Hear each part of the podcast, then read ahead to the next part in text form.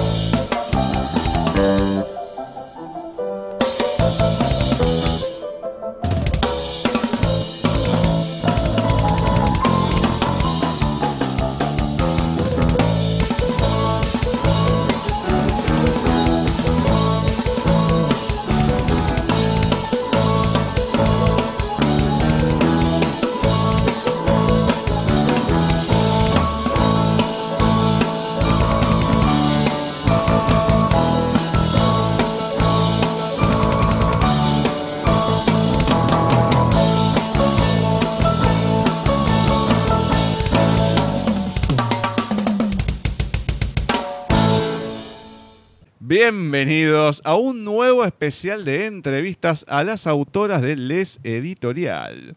Hoy vamos a contar con la presencia vía Skype de Mirel Natalia Aranguren, oriunda de Caracas, Venezuela, escritora y licenciada en traducción e interpretación, que nos va a estar presentando su novela, editada por Les Editorial, claramente, arreglándome la vida. Me acompaña, como siempre, en estos especiales, Laura Rodríguez. Muy buenas tardes, noches, Lau. Muy buenas tardes, noches, Gus. Muy buenas tardes, noches a toda la audiencia de Paisaje Literario. Y bueno, como ya dijo acá mi compañero, entrevista a Mirel Natalie Aranguren que tuvieron un anticipo ya en la columna que volvió en el 2020 en el primer programa de este mes. Correcto, sí.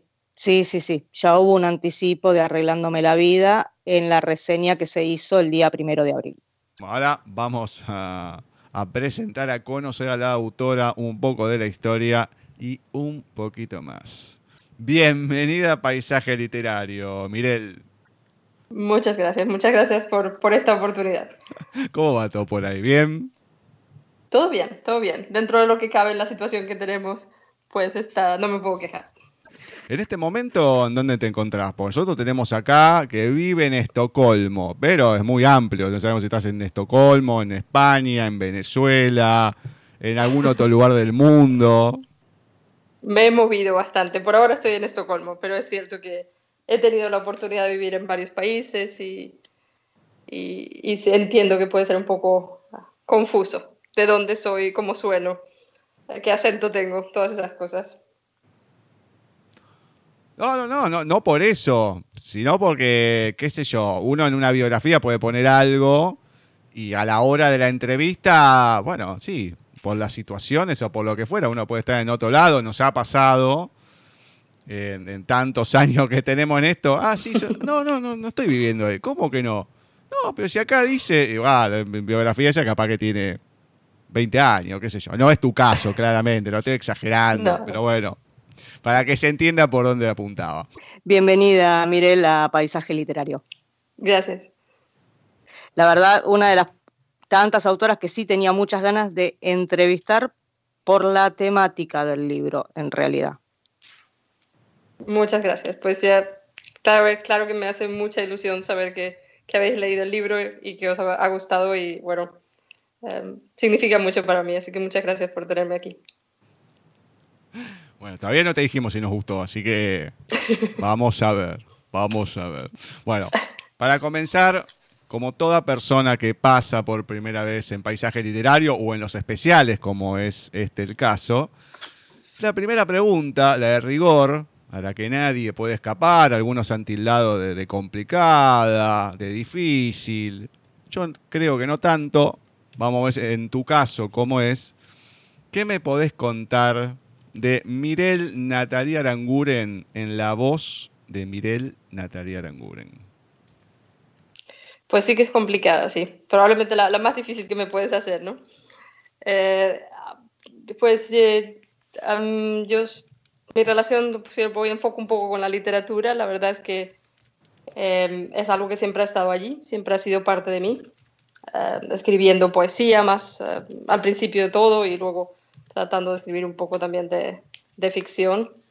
Pero aparte de eso, pues lo que hablábamos antes un poco, pues, creo que una parte de mí que se ha vuelto característica es justamente eso. Yo nací en Venezuela, mi madre es gallega, así que nos mudamos a España, estudié allí pero luego he tenido la oportunidad de vivir en, Alemania, en Inglaterra y ahora estoy en Suecia.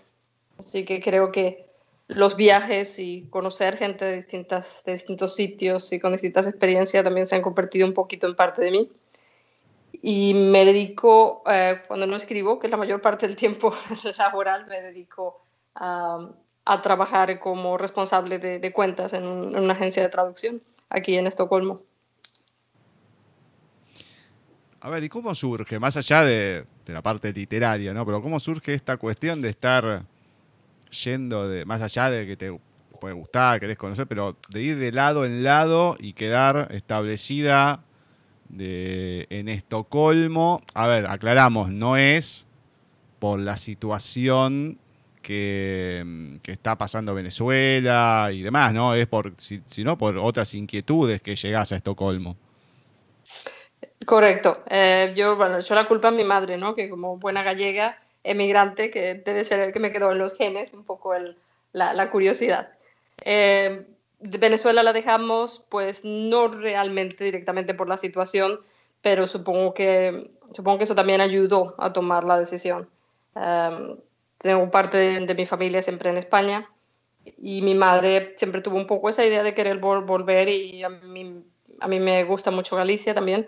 Así que tenía muchas ganas de poder vivir en otro sitio y probar eso también, ¿no? Porque una cosa es el sitio que conoces de vacaciones en casa de los abuelos y otro muy diferente es tratar de comenzar a hacer una nueva vida en un, lugar nuevo. Y luego fue a través de los estudios, realmente, ¿no? Un intercambio en Alemania de un año y el máster que hice en, Inglaterra. Y luego, pues, pues por, unas prácticas que vine a Estocolmo y todo, la verdad es que eh, las, las, las piezas encajaron muy bien y de pronto me encontré, encontré aquí con un trabajo que me gustaba y, y, una ciudad muy bonita. Y bueno, ahora, claro, mi pareja es una razón bastante importante para, para que me sienta bastante afincada ahora en, en la capital sueca. Cuando estabas comentando eso de, de, tu madre, de tu abuela y demás, se me vino a la mente una amiga del, programa ya hace bastante, que en realidad es un matrimonio amigo, José Ángel Gabriela, que nos escucha siempre, la mujer Fina. Y Fina tuvo una situación parecida porque ella, eh, gallega de La Coruña, eh, se van a vivir, cuando ella era muy chica, a Venezuela y luego con el tiempo vuelven a, Galicia, ¿no? Hace bastantes años ya que está ahí, se casó, todo.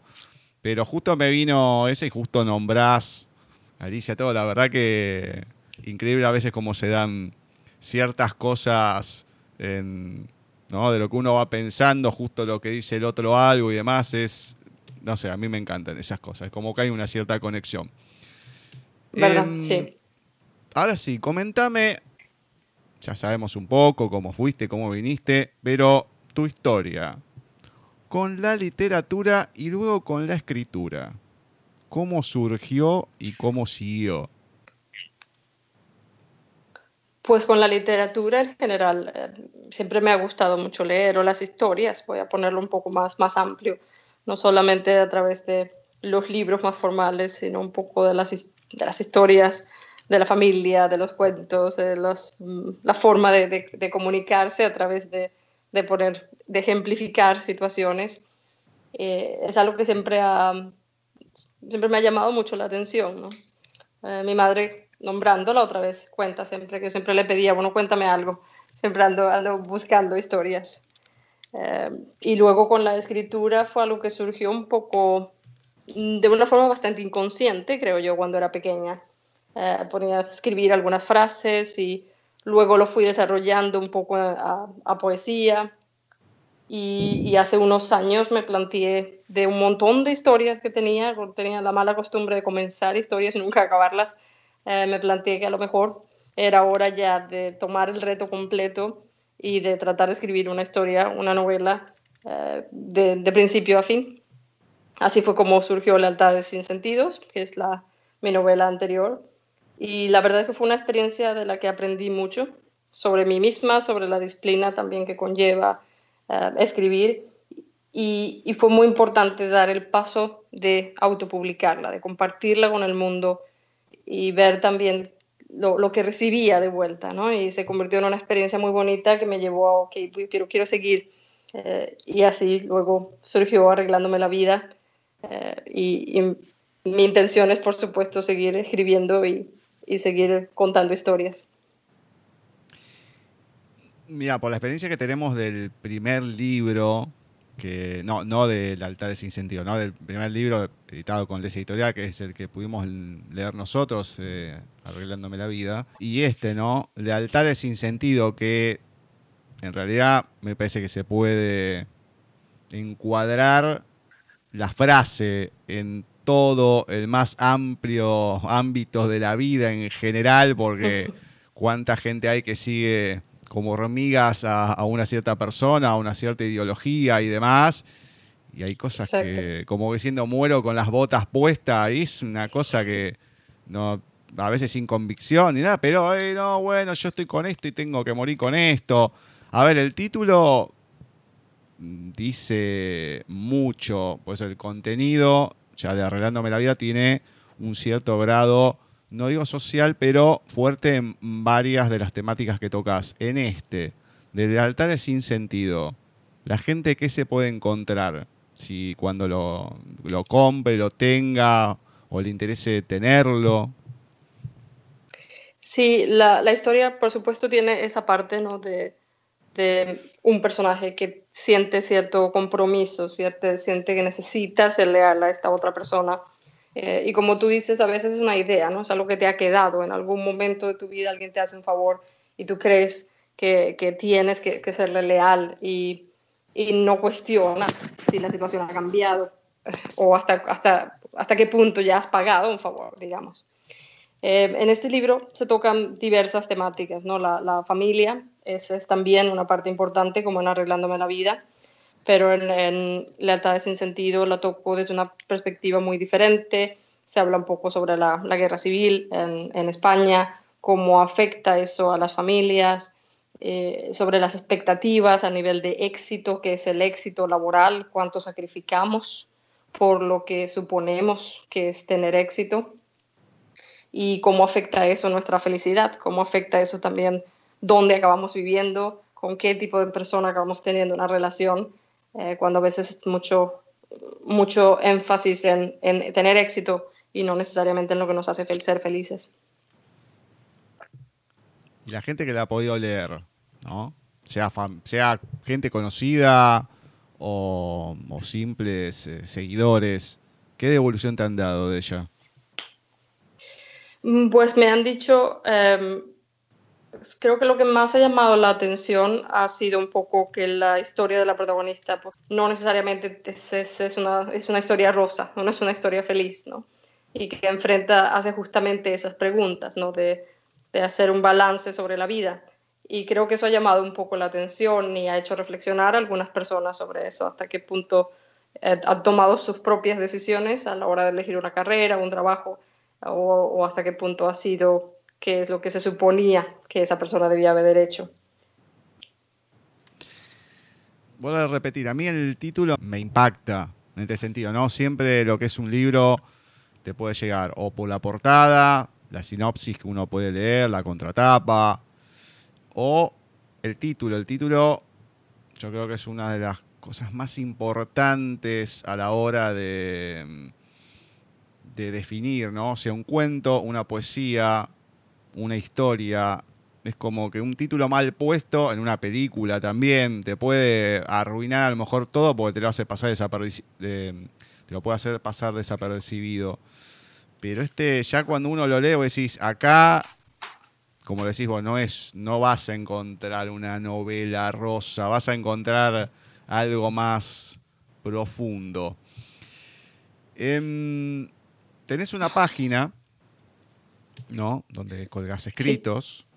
Contame un poco sobre ella y también la gente, contame, contale a la gente cuál es, para que puedan entrar, si bien está publicada todo lo que es la página de Wix, en, Facebook, en las distintas redes sociales, pero contale a la gente dónde pueden encontrar esta página, cuál es el sitio y qué se van a encontrar ahí. Sí, es, la página es Mirels Poesía, está en eh, curiosamente en sueco, porque cuando la, cuando la creé ya estaba viviendo aquí.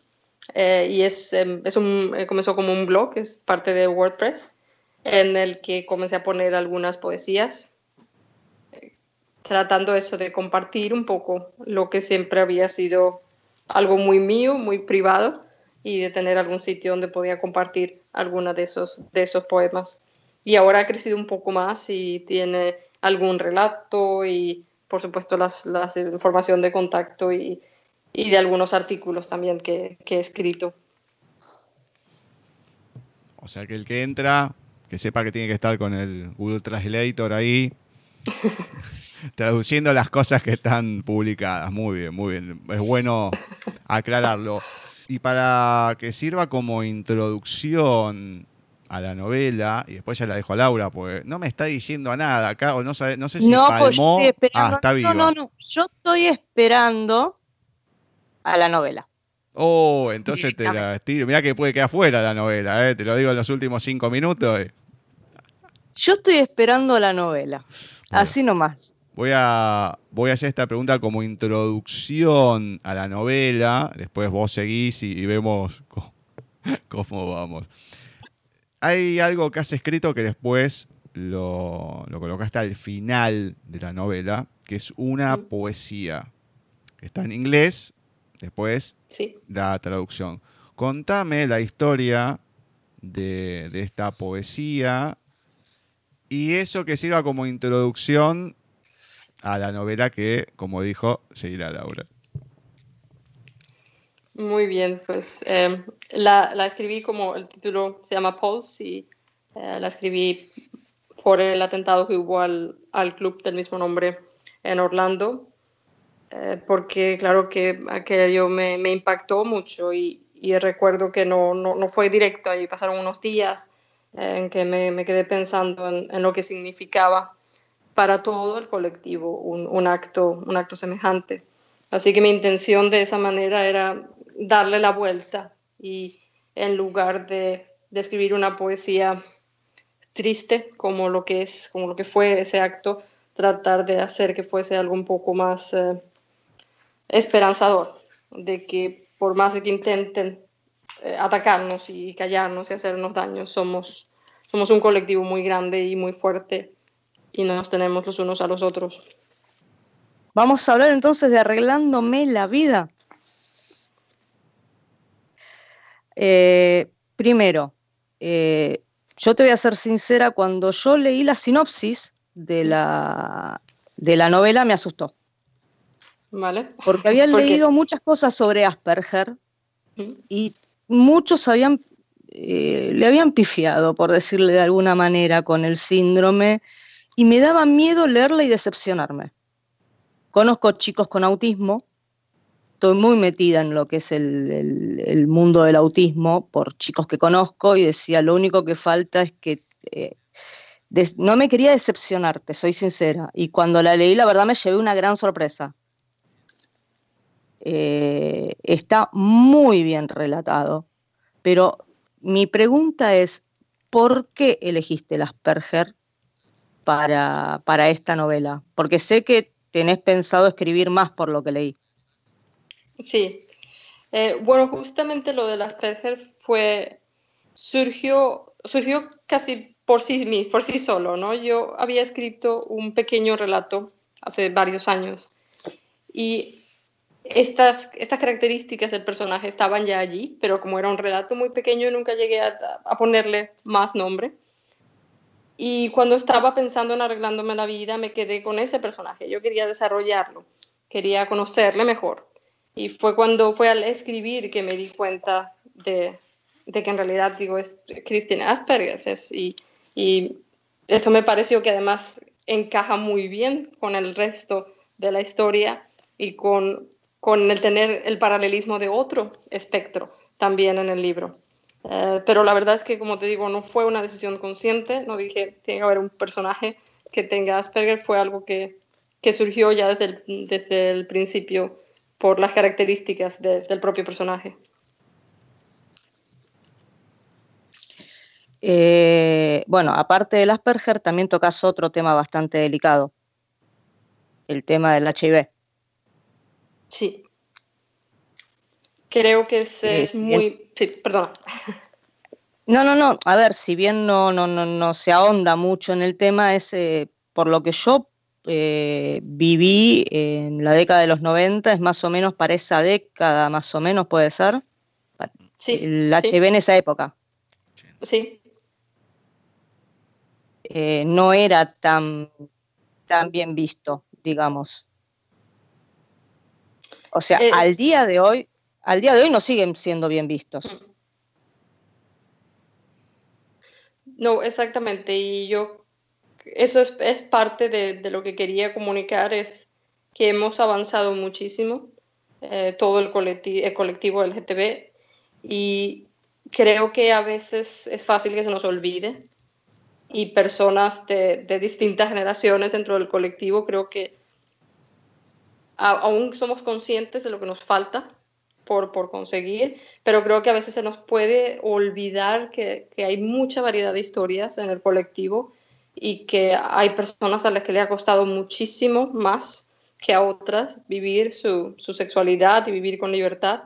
Y por eso es que quería tocar este tema, porque me, me, gustaría que las personas, que, que el mayor número de personas posible se sienta identificada y que pueda recoger la variedad que existe dentro del colectivo. Sí, bueno, esa es otra de las particularidades justamente del libro, es que toca eh, lo que vendrían a ser todas eh, las partes de lo que vendría a ser el colectivo LGBT. Sí, eh, mi, intención y eso Sin entrar mucho en detalle, sin entrar mucho en detalle, pero toca todo. Exacto, no queremos hacer spoilers, pero la intención. No, no, no, no, no quería, no quería llegar a eso, pero de hecho en la sinopsis lo dice. Sí, sí. Para mí era importante y por eso me gustaría que, hubiese una, una, continuación, porque creo que son muchas las historias que podemos contar. hay mucha diversidad dentro de nuestro colectivo y un poco esa es la idea, ¿no? Desde donde surgió Arreglándome la Vida, de, querer demostrar eso, de que sea un, un, libro que puede servir para las personas que somos del colectivo, pero también para personas que no lo son eh, pueden ser familiares, pueden ser amigos, eh, y, que quieren entender un poquito más y que a través de esta historia puedan, puedan darse cuenta de que, de que no es una historia y no es, no es, es una, no es una letra, sino que son, son, somos muy diversos. Eh, claro, justamente, pero eh, como vos decís, o sea, no es solamente para el colectivo LGBT, teniendo en cuenta que también, como ya dijimos, tocas el tema del Asperger, el tema del HIV, y mucha gente fuera del colectivo se puede llegar a sentir identificada con tu libro. Sí, eh, eso, eso sería lo, lo, que más me gustaría, ¿no? Que podamos cruzar fronteras y que poder dar representación a, las historias que normalmente no la tienen. Eh, por eso, o sea, yo creo que ya te lo había dicho esto, eso fue lo que más me, gustó a mí en lo personal de, tu libro. Te lo había dicho en su momento en Twitter, te lo repito ahora. Eh, no a ver, no voy a negar, me dio miedo leer la palabra Asperger porque dije, ¿con qué van a salir? Sí. Eh, encima, no, no, o sea, no, me daba miedo decir, bueno, a ver qué, eh, cómo pueden meter en un libro claramente de temática lésbica a alguien con Asperger. Y la verdad que es, excelente cómo crece el personaje de Chris. Pues muchas gracias. Es súper bonito escucharlo, porque claro que es cuando estás escribiendo, em, saber cómo, cómo va a ser interpretado es muy difícil, ¿no? y yo traté de documentarme lo mejor posible, así que, es un gran alivio. Muchas gracias por tus palabras. No, de nada, o sea, o sea trataste de documentarte, no es algo eh, que hayas vivido, digamos. Yo tengo, tengo amigos, tengo amigas eh, con, con, Asperger y es un tema que me ha interesado siempre. Eh, en general, cómo procesamos información, cómo entendemos el mundo es algo que me ha gustado muchísimo y, he leído incluso antes de, escribir esto solo por, por interés personal em, mucho sobre el tema. Así que es algo sobre, probablemente volveré a escribir porque de verdad que es algo que me, me interesa mucho. Yo creo que desde la primera vez que leí sobre, sobre, el, sobre el autismo, sobre los avances, sobre la diversidad eh, neurológica, eh, me, me impactó mucho. Te hago una consulta antes de, de continuar, ¿no? Porque Estamos hablando un poco de, los temas que tocas en la novela, algo de los personajes, pero lo principal, ¿de qué va la novela? ¿Qué encontramos en Arreglándome la vida? Pues en Arreglándome la vida encontramos historias sobre la familia, sobre cómo idealizamos de dónde venimos. Em, también hay una historia de amor. Es, eh, es, una historia construida desde el presente, pero en el que los recuerdos tienen una, un peso muy grande, porque yo creo que, que, es muy importante como yo creo que interpretamos la realidad a partir ¿no? de lo que recordamos eh, y eso, eso nos hace, lo que, los recuerdos que nos quedan es lo que nos hace los que somos y cómo interpretamos. Eh, y con eso he tratado de, reunir un grupo de personajes que representen principalmente al colectivo, pero como hemos hablado, no solamente eso, porque en el colectivo tú puedes ser lesbiana y puedes tener Asperger, por ejemplo. Hay una frase que, mm, que depende cómo se mire, uno lo puede interpretar de una manera de la otra. A mí me parece brutal lo que más temo de la vida es mirarme a los ojos y no reconocerme. Hay una situación, personaje, se, mira al espejo y demás, en una cierta etapa de, su vida, ¿no?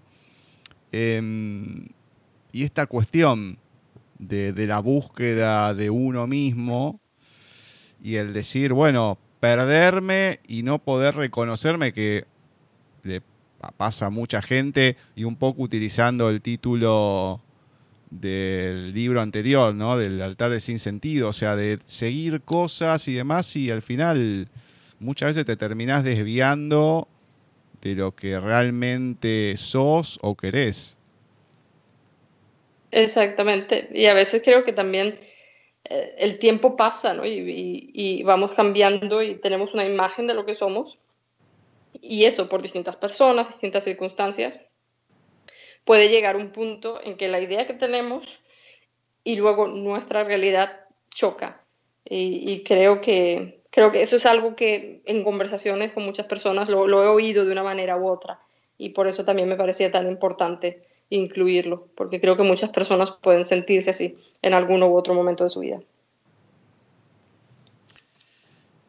Ahora, vos, ¿qué querés a la hora de escribirla, a la hora de finalizarla y de estar publicada? ¿Qué querés lograr con esta novela? Y más allá de esta novela, ¿qué querés lograr con, digamos, una trilogía, que esta sería la, primera parte. Sí.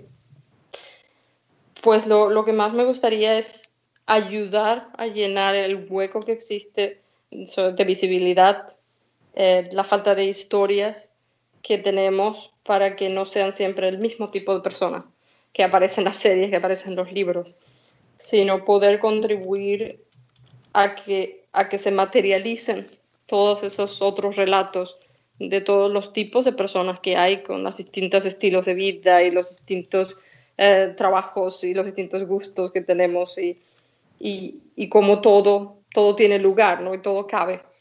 Eh, solamente hace falta, hace falta darle vida. ¿no? También me gustaría, como había dicho, ¿no? que también personas que no son parte del colectivo puedan entenderlo de otra manera. Me encantaría que personas que una persona que acaba de salir del armario pues, pudiese utilizarlo para ayudar a, a otro, un amigo o a un familiar, a, a que entienda un poco y, y, que puedan acercarse un poquito más a través de estas historias.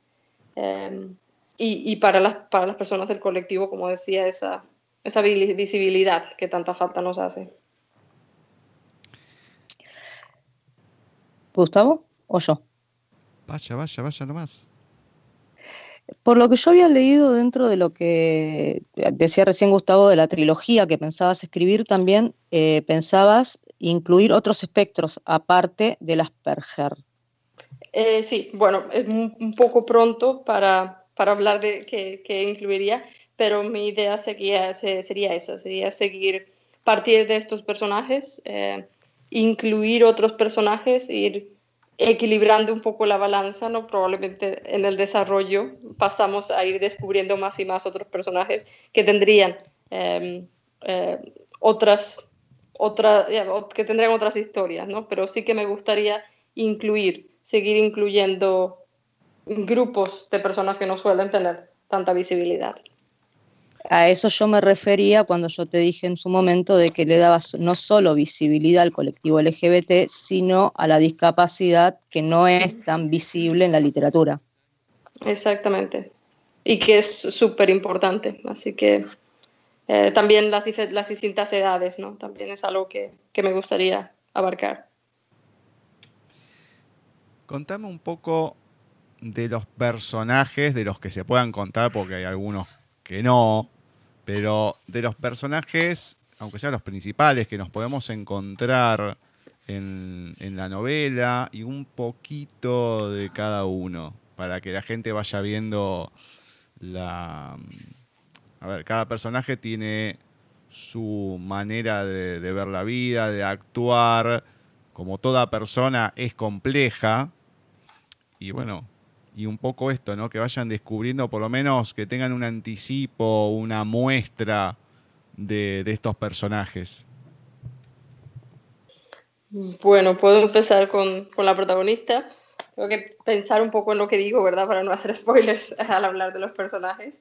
Eh, pero podemos encontrar eh, en Chris a, una chica que en, un día muy ordinario de su vida, ¿no? Le, reencuentra con, un viejo amor y eso coincide con, una mala noticia que llega del lado familiar.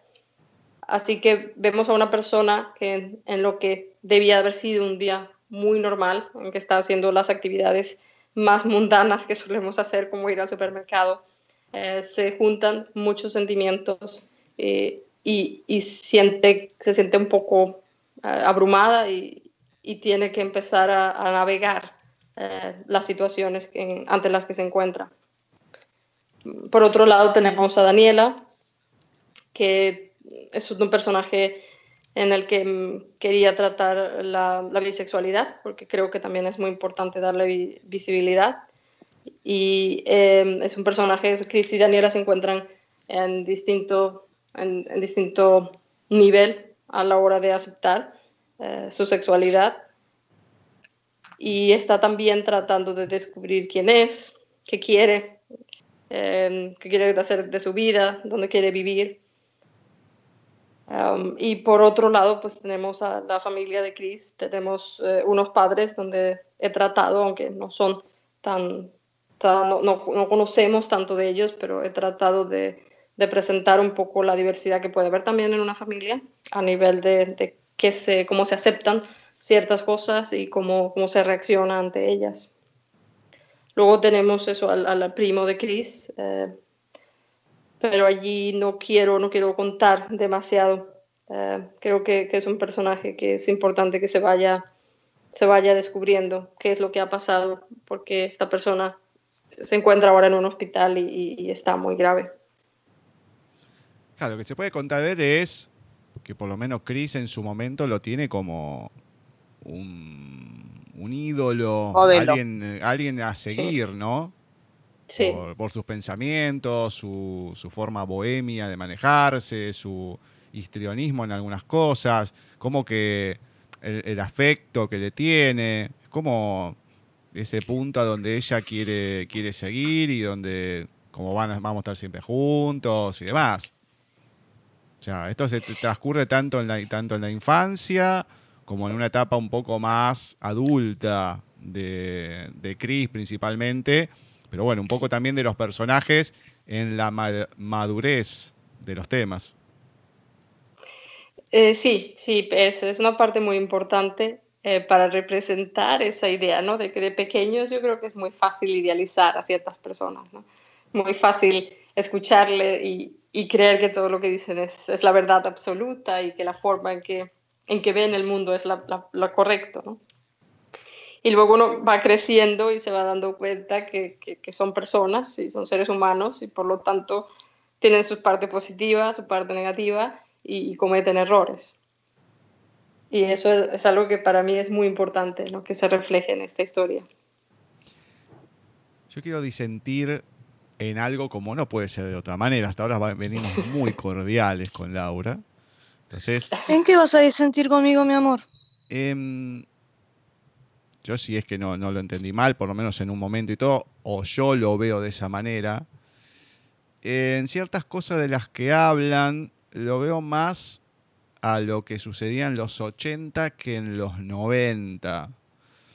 En los 80, digamos que fue cuando surgió, por lo menos que se, conoció, en primer, primer término con el caso de Rod Hudson, y de ahí en adelante muy marcada con el tema de la homosexualidad, del, SIDA.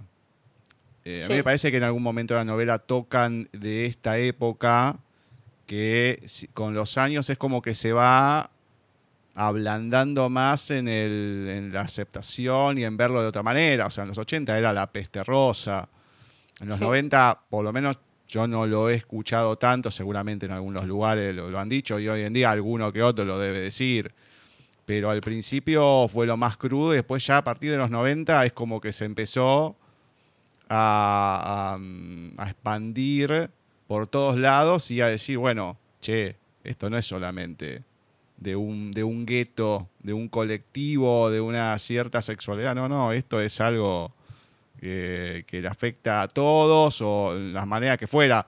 En lo que es mi caso, em, yo he pasado por diálisis, si bien no me ha tocado, pero he escuchado varios casos de que le ha no solamente de hepatitis, sino también de SIDA por transfusiones y demás. O sea, nadie está exento ni antes ni hoy a, a, lo que es el HIV o cualquier otro tipo de enfermedad.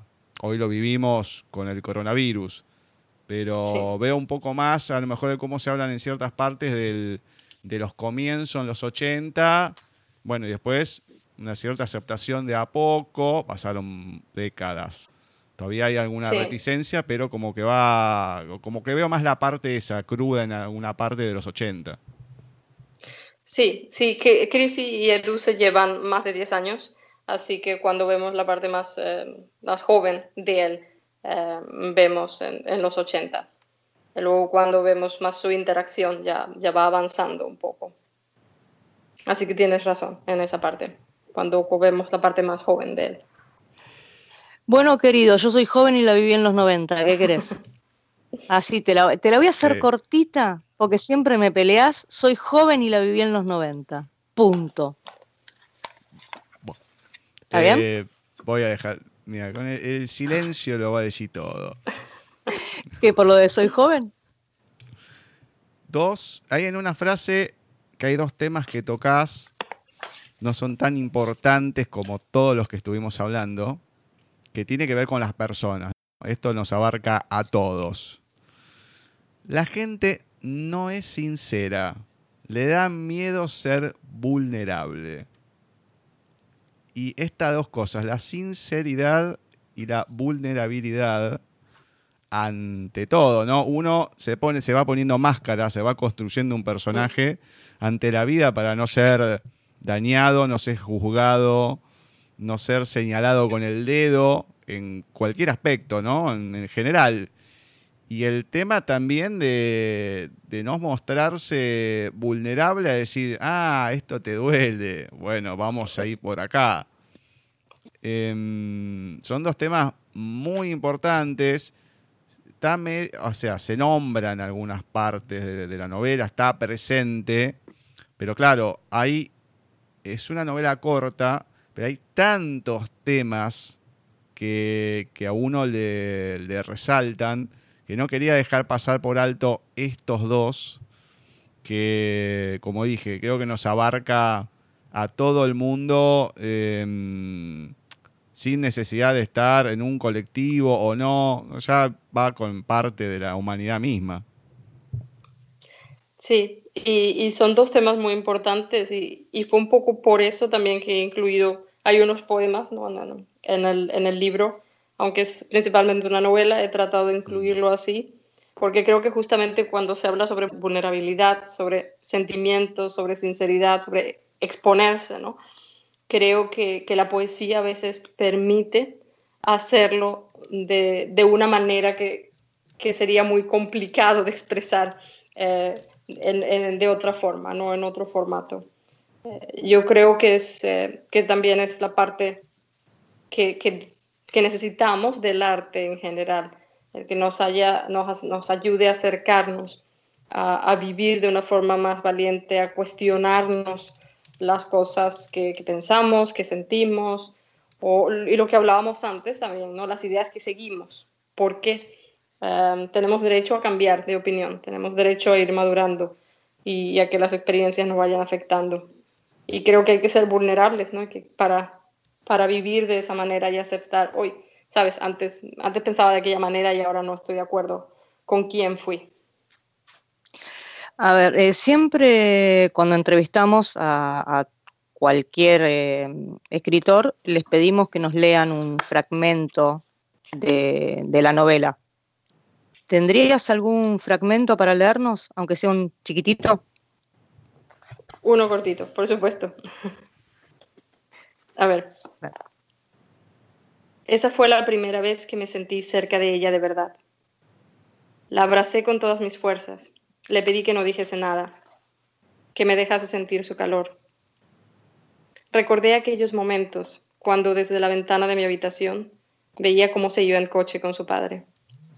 A veces me quedaba en blanco, incómoda, como si estuviese fuera de lugar en mi propia casa, pero en otras ocasiones lloraba por la incertidumbre. No entendía por qué me afectaba tanto tenerla cerca. Me enfadaba con ella, le echaba la culpa. Bien, bien. Bueno, como has dicho, Em, como has dicho, hay mucha poesía dentro de lo que es la, novela, o sea, tenés tus dos facetas en la escritura, así que van a poder disfrutar de ambas.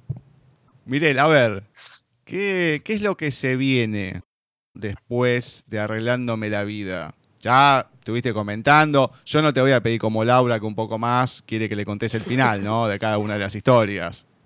Claramente no. Yo de los espectros, querido, porque sí. había leído y lo dice en la web de la editorial que va a publicar otros libros hablando de otros espectros. No lo saques de la nada no salió de la nada. Pero ¿cómo le vas a preguntar algo? Pero tiene que haber una expectativa, que, que ya después se lo quemen, que la gente le robe las cosas. Es así. No, si se lo roban, sabe que yo misma hago juicio. Te va a venir a agarrar un espectro, pero del otro lado. Pero por favor, te pido. Por favor. No, bueno, a ver, que lo que se viene, de lo que se pueda contar. Eh, bueno, ese, ese proyecto sí que está allí, em, pero es muy joven. La verdad es que ahora está en fase de borrador inicial, así que no puedo añadir mucho más. Es también, también porque lo estoy alternando con otra historia que estoy explorando, em, un poco sobre inteligencia artificial y, y, también sobre el colectivo LGTB, pero un poco en, en un futuro no muy lejano estoy trabajando un poco en las dos en paralelo a ver, a ver cuál, cuál termino primero. Bueno, bien, bien. O sea, que no solamente estás pensando en la continuación, bueno, no, no una continuación de esta historia, ¿no? Sino de esta trilogía, estas tres partes de lo que querías tocar un poco de cada uno de los temas, abarcar todos los temas, sino también que hay a futuro otras historias y inteligencia artificial, ya yéndonos un poco más a la, ciencia ficción, no tanto a lo que es la realidad. Bien, me encanta, me encanta esa parte. Hay que variar. Pero, no, no, por supuesto. Ya tenemos alguna. acá ya nos venimos. ¿Cómo, ¿Cómo podría decir? No asustando, pero ya tenemos que ir con cuidado, porque el mes pasado Andrea mira con cuarta fase, con todo lo que está pasando, que una epidemia mundial, que de acá, que de allá. Encima en la televisión escuché, no, esperemos no llegar a la cuarta fase. Dice, digo, ¿cómo? No, esto no puedo creerlo. Eh, esa chica fue una visionaria. Las ideas es lo que tienen, ¿no? Hay que tener cuidado con ellas. Ya Fanny Álvarez nos decía, no, a mí me sorprende que hay cosas que yo, bueno, he escrito, ciencia ficción y todo, y me sorprende como que están pasando, están muy próximas. Bueno, ya empezamos la segunda entrevista con eso. Y la tercera, chao, cuarta fase, se viene todo. No, esto es algo increíble. Acá por, lo menos no tenemos nada que asustarnos acá, por lo menos. Después cuando de ciencia ficción, bueno, veremos a qué nos tenemos que, que atener, ¿no? Pero a veces la mente del, del escritor es muy peligrosa. Bueno, genial. Coméntame la gente dónde puede encontrar tus libros, dónde se puede poner en contacto contigo, la página la recordamos, así pueden tener un, poquito de, cada cosa. Sí, bueno, Arreglándome la Vida está disponible en, en Les Editorial, en la página web de la editorial, además de estar disponible en Casa del Libro, Amazon eh, todos los, canales digitales. Eh, a, Lealtad ese sentido está solo disponible en Amazon como libro electrónico, ya que está autopublicada. Y como decíamos, es eh, Mirelles Poesía. Mirelles Poesía eh, es el blog donde podéis encontrar algunas de mis poesías y también algunas formas de contacto.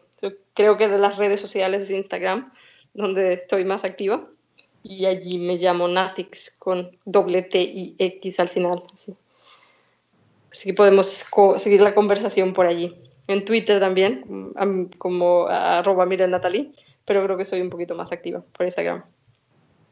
Sí, sí, somos conscientes que sos mucho más activa en, en, Twitter. Eso no cabe, no cabe ninguna duda. Por lo menos no pasó como Andrea Mira, que que me pasaron un número de teléfono y le estaba escribiendo a otra Andrea Mira, que nunca me contestó, ¿no? O sea, que no sé quién era. Y después me dice, no, porque nunca me escribiste. ¿Cómo que no? Bueno, tenemos personalidades desdobladas. Acá no, acá por suerte te pudimos encontrar. No, sí, ¿sabes que también tiene personalidades dobladas la señorita Aranguren? ¿Ah, sí? Ah. ¿Sabes que sí? porque acaba de dar mal su cuenta de Twitter. O tiene dos cuentas de Twitter. Mm. He dicho mal. No, es Mirel Natalie, la de Twitter. Y Nati, No, la de MN Instagram. Aranguren. MN. Ajá. Ah, bueno, sí, sí. Es, es, es el nombre, es el nombre, pero el, el, el- ok, sí, es, el nombre está así, correcto. Yo ahí ya no me puedo meter. No, vos Yo- en Twitter no. Cada uno, si no sabe sus propias redes sociales. ¿Verdad? Yo- Ya estamos mal. Yo te digo, yo tengo un Twitter acá. Yo no te quiero decir nada, ¿no? Pero el ¿Qué le Twitter lo dijo, yo? el Twitter lo dijo perfecto. Ah, entonces vos decís que yo tengo problemas de dicción y Por- eso leo lo que yo quiero. Acá dice, yo tengo Twitter arroba Mirel Natalí. Eh, Bueno, pero yo eso no lo puedo. Sabes exacto. Claro, te, Ajá, pero yo vos sabés que eso no lo puedo leer. nombre a vos. M. Claro. punta, es el, el nombre Claro. que aparece. pero la arroba Tengo un es nombre muy Mirel largo. Natalí. Tengo un nombre muy largo, entonces voy acortándolo. Claro, o sea, yo no quiero decir nada, no te quiero tirar en contra, pero. Lo único que puedo decir es que Mira, tiene querido, razón. vos sabés que yo. Vos sabés que yo esas cosas no las leo, pues las leo mal. Sí, claramente. Lo sé en carne propia leo eso. Sí. mal. perfecto. Que me cuesta la dicción en español, imagínate en otro idioma. No, agradecé que no te lo puso en, en sueco, ni en. Ni, ni en vikingo, ni nada. Todavía Ni lo nombro. ande- Parece más la, la entrevista de Andrea Mira que otra cosa esto. Pero bueno. Ay, Dios mío. Bueno. No, ni lo nombro si me lo pone en sueco. Olvídate. Sí, Ahora a habrá que poner a- alguna palabra en sueco en el próximo libro, entonces, para complicar las cosas. Ah, muy- me encanta. Me encanta. Bueno, Una acá ya tenemos, chica, me- tenemos algo en inglés, está ahí la traducción, todo perfecto. ¿Por qué no? Ahora, no lo dejes todo en sueco sin traducción, pues si no, los demás vamos a estar entonces, muy complicados. complicado. Bueno, Mirel, la verdad que ha sido un placer enorme tenerte en este especial dedicado a las autoras del S editorial, que ha sido una de las incorporaciones, una de las, eh, la- uno de los lanzamientos dentro de todo más recientes de los que se pudo hacer antes de empezar toda la, la pandemia en sí o la cuarentena por todos lados. Así Sí. que la verdad que encantados poder tener algo de, de las autoras más, más fresquitas, ¿no? Veremos qué es lo que sigue a continuación, pero la verdad, te felicitamos a Les Editorial por haberte captado, por decir de alguna manera, y haber editado tu libro, la verdad, felicitaciones. Muchas gracias. Muchas gracias por, por este ratito. La verdad es que ha sido muy, muy agradable. Y eh, iba a aclarar algo antes de cerrar la entrevista del por qué la entrevista a ella en abril. Y es porque abril es el mes de concientización sobre el autismo. Por eso también fue que la, la reseña salió el primero de abril. Bueno, Mirel, eh, la verdad fue un enorme placer poder hablar, poder, a ver, no, no coordino, ¿te das cuenta? poder haber hablado con vos. Eh, muchísimas gracias por, por esta entrevista. Muchas gracias. Seguimos en contacto por las redes. Cuando quieras. Bueno, un beso gigante, Mirel. Igual. Pasando bien. Hasta luego. Así ha pasado por nuestra sección de entrevistas en los especiales dedicados a las autoras de Les Editorial. Mirel Natalie Aranguren, autora de Arreglándome la vida.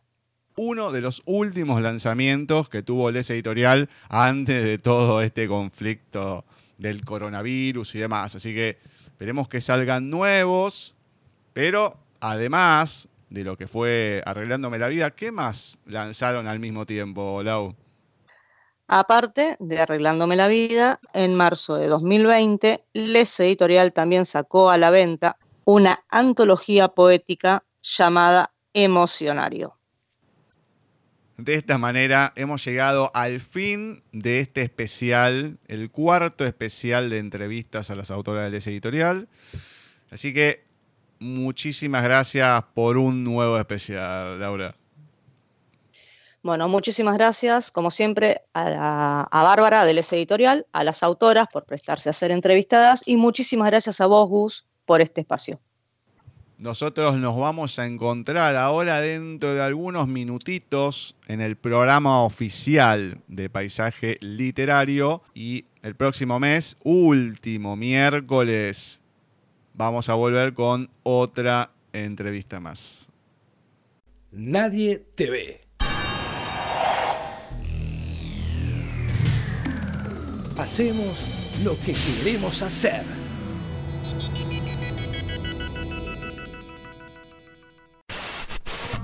Que nadie vea. Que nadie vea. No, no, nadie te ve. Eres tú solo contra lo que viene. Paisaje literario. Paisaje literario. Eh, la idea de este encuentro, que todos nos animemos a escribir lo que nos pasa a diario, eh, aquellas ilusiones, deseos, lo que se nos ocurra lo escribimos. Eh, darnos el lugar a los que no somos tan conocidos, pero que somos muy valiosos.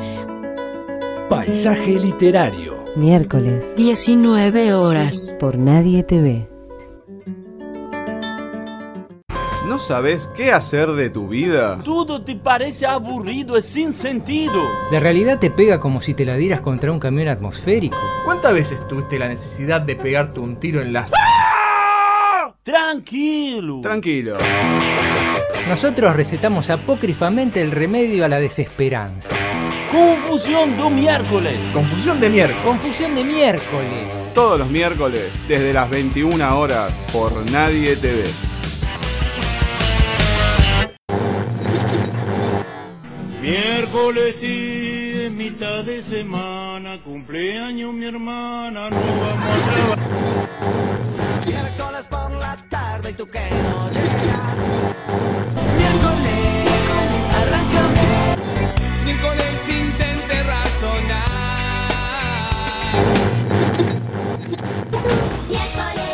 www.nadietv.com.ar